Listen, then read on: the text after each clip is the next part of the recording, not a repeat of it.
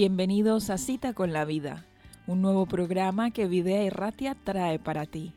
Queremos acompañaros en vuestro día a día con invitados especiales que compartirán sus historias, experiencias, testimonios y textos bíblicos favoritos, llamándonos a la reflexión y a la gratitud.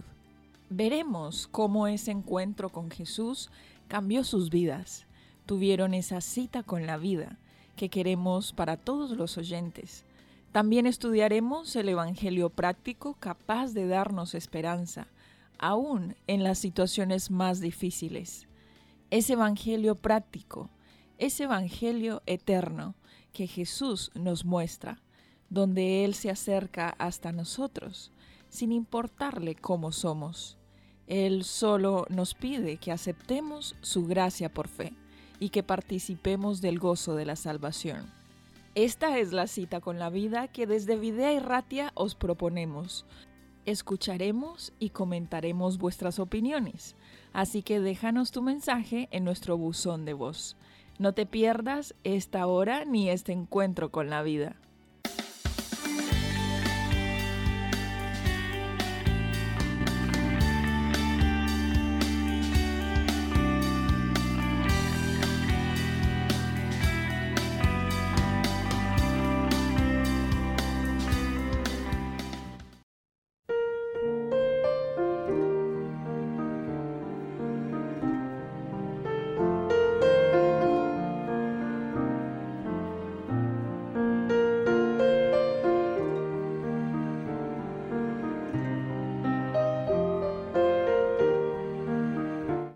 Sustituye al testimonio personal. Fue el mismo Salvador Jesucristo que declaró que nosotros somos la luz del mundo. En el libro El discurso maestro de Jesucristo leemos que somos como portaluces en el camino al cielo. Pero esta luz es real y está conectada directamente a la fuente. Todo el que esté relacionado con Dios impartirá luz a los demás.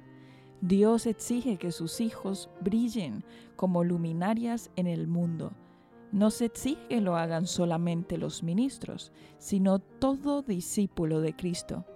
El testimonio que cada persona en su día a día da en relación con una idea o a un producto tiene más valor y fuerza de lo que se puede imaginar.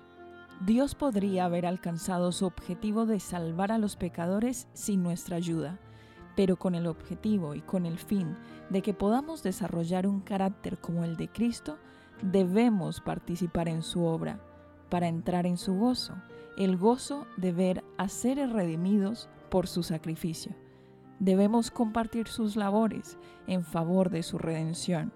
Con inspiración debemos capacitarnos si deseamos ser constituidos en colaboradores juntamente con Dios para recrear la imagen divina en la humanidad. Y como seguidores del Jesús verdadero, ser testimonio a otros de aquel que vino para servir y no para ser servido. Bienvenidos a Cita con la Vida, un programa de entrevistas, testimonios y experiencias que nos acercarán más a Jesús a través de la vida de otros.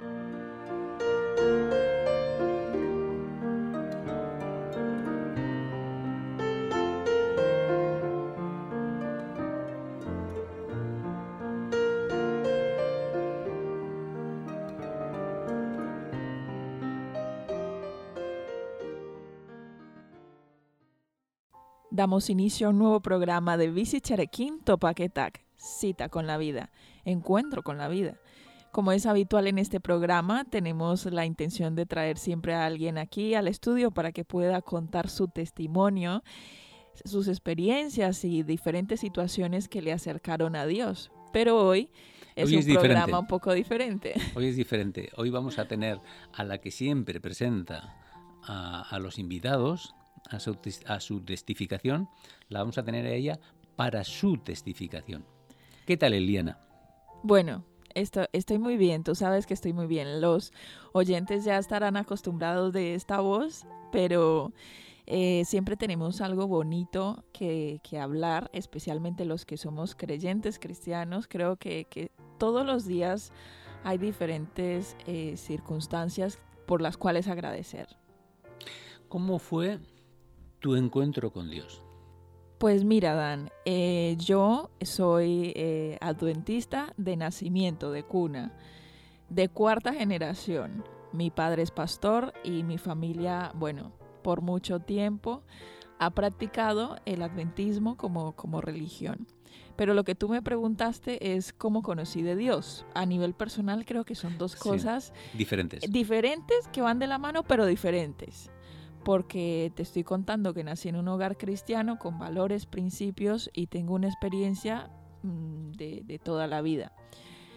Recuerdo cuando era niña ir a la clase bíblica, a la escuelita sabática, a todo esto. Pero creo que el, como conoces a Dios, lo conoces de distintas maneras. Cuando eres niño lo conoces de una manera, cuando vas adolescente, joven lo conoces de otra y adulto otra. Imagino que de mayor será también diferente. Creo que eso es interesante y es bonito. Cuando era una niña, era una niña muy sensible a las cosas espirituales. Los recuerdo cuando tenía seis años, una una semana de conferencias. Realmente fue totalmente impactante para mí. Era una semana de conferencias para niños eh, y fue impresionante para mí. Después, cuando era un poco mayor, a los nueve años, recuerdo otra semana de conferencias que fue muy importante. Y tú sabes, al final uno recuerda simplemente el canto lema. Eso es todo lo que recuerdo de la semana de oración. Pero creo que, Dios llega a, todos nosotros eh, de manera especial.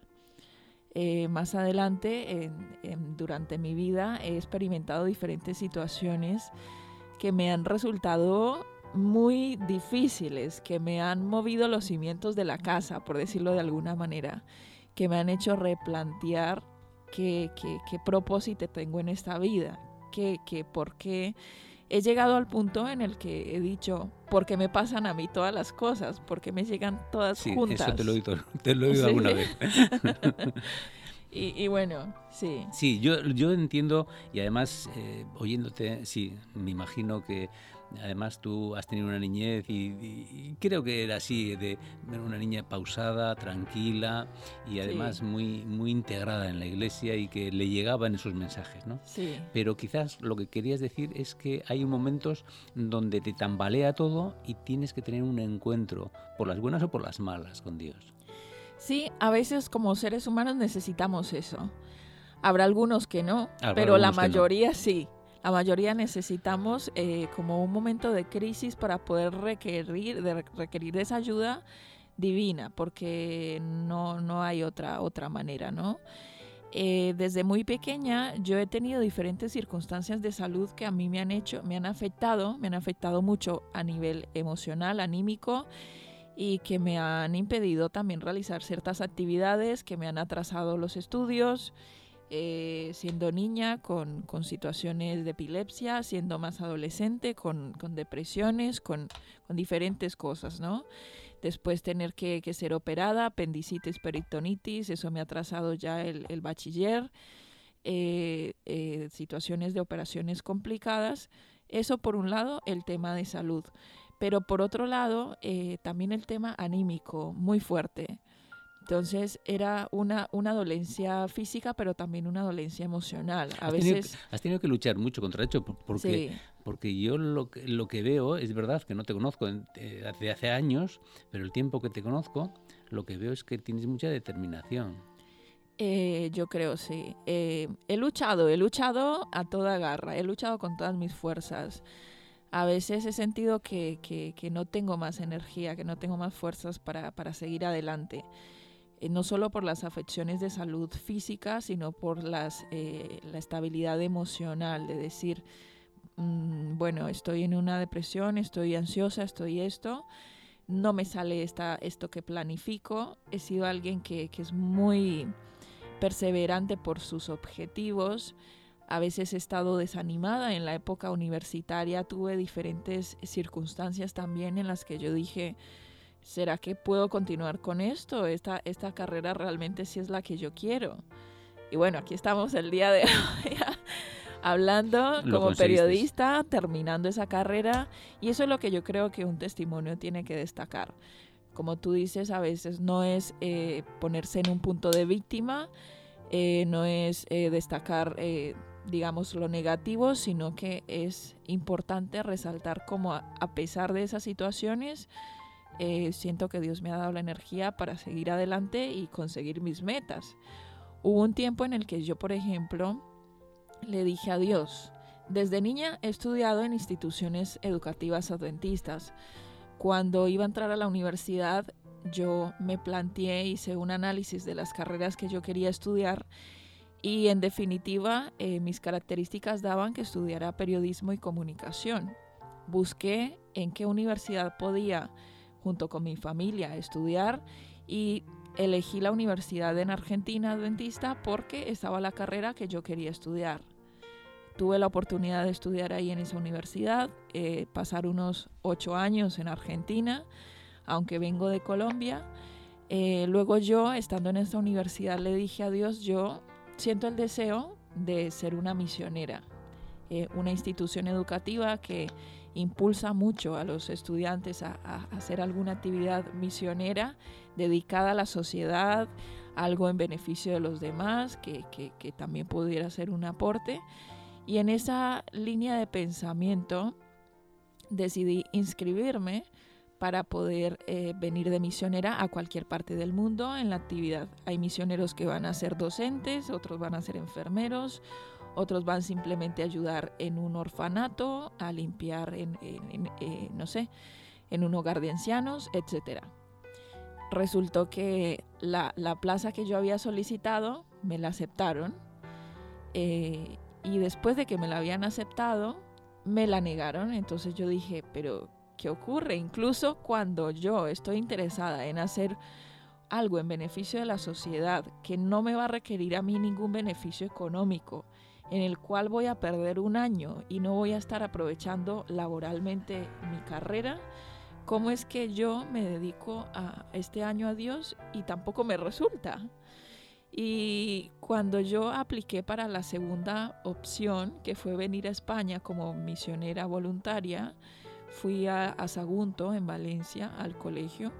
Allí tuve la oportunidad de ayudar eh, a los estudiantes en diferentes áreas y fue un año de mucho aprendizaje, fue un año de, de muchas experiencias bonitas, de gente y de que yo sentí que, que puse mis talentos al servicio de la sociedad.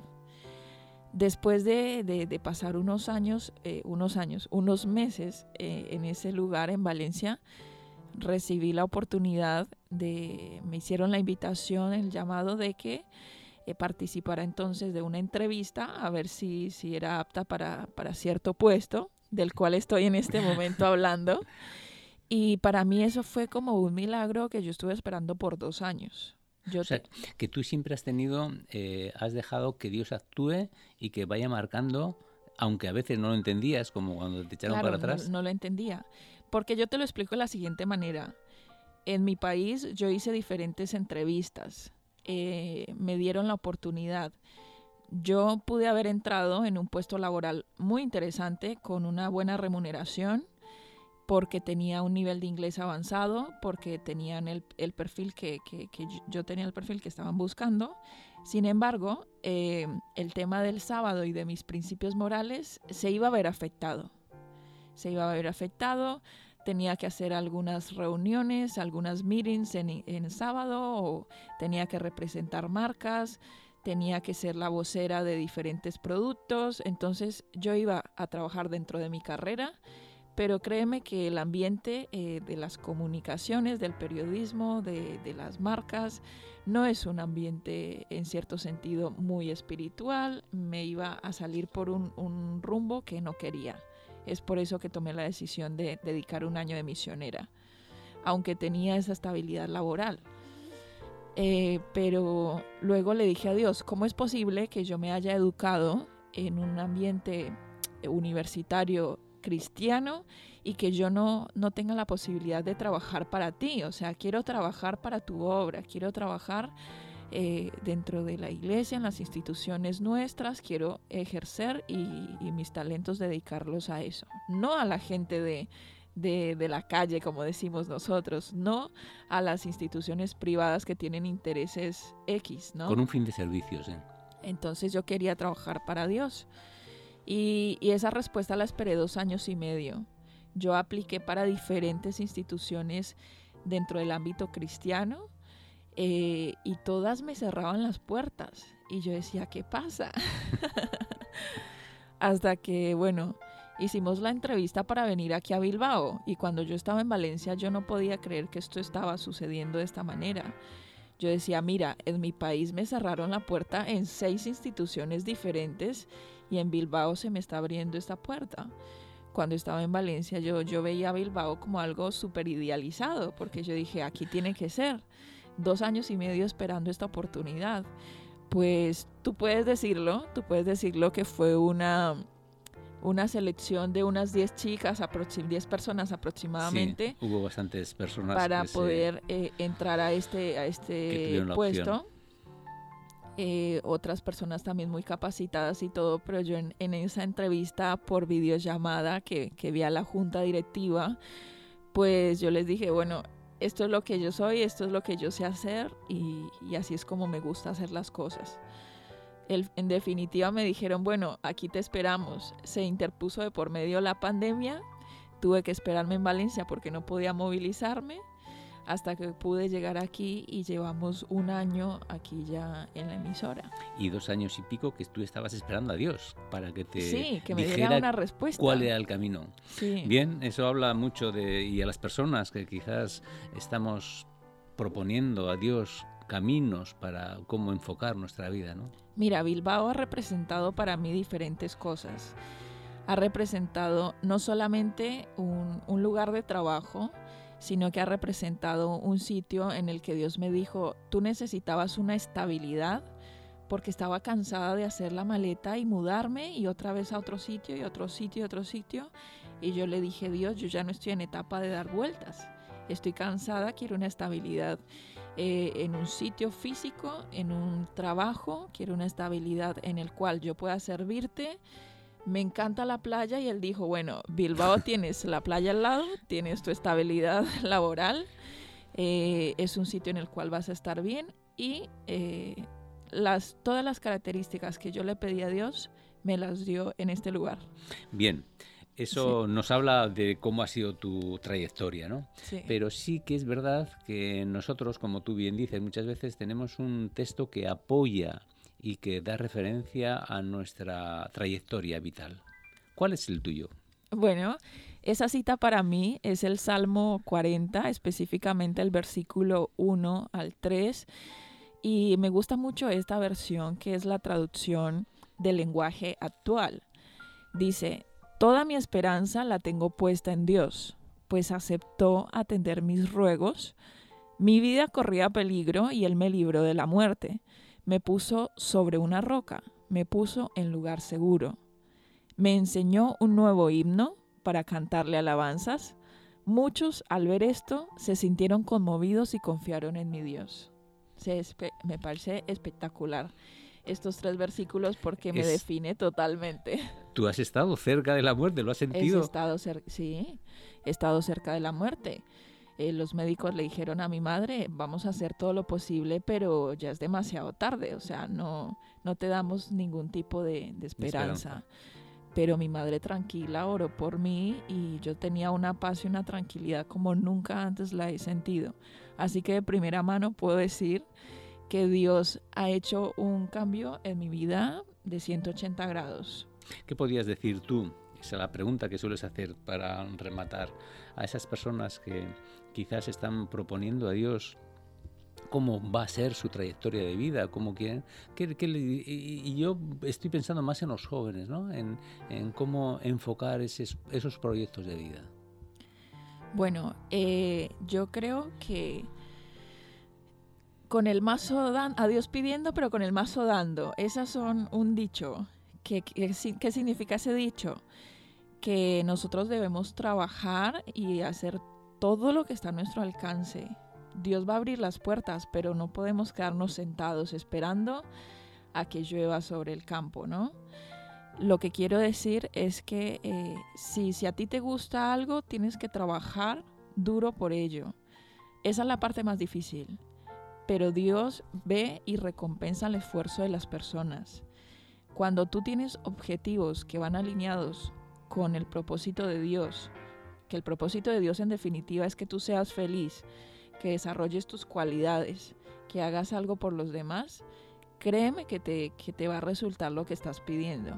Aunque en ese caminar haya obstáculos como los has tenido. Claro, eso uno lo entiende con el tiempo. Uno entiende que cuando Dios te cierra una puerta es porque seguro que tiene otra mejor para ti. Eso es un poquito difícil de, de, de asimilar. Pero si uno tiene un poco de paciencia, trabaja duro por lo que quiere, Dios va a cerrar y abrir las puertas que corresponden y a, su tiempo correcto todo llegará.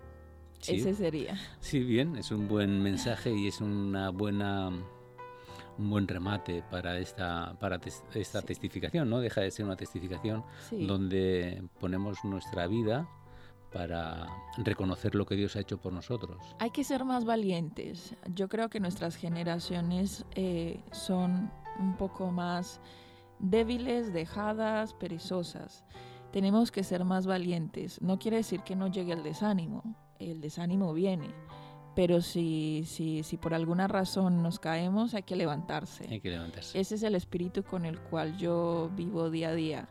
Y me llegan mis bajones hasta el día de hoy. Pero bueno, he hecho una pausa y sí, seguimos para adelante. Así adelante. Pues gracias, gracias por tu testimonio, gracias por ese compromiso que tú has tenido desde pequeñita, desde pequeñita, y ese conocimiento. Y nada, sigue así. Bueno, gracias Dan. Creo que esto fue bastante interesante, esta dinámica de introducción y autocierre. Pero llegamos aquí al final de este capítulo de Cita con la Vida. Os esperamos entonces en un nuevo encuentro con la vida. Hasta la próxima. Hasta la próxima.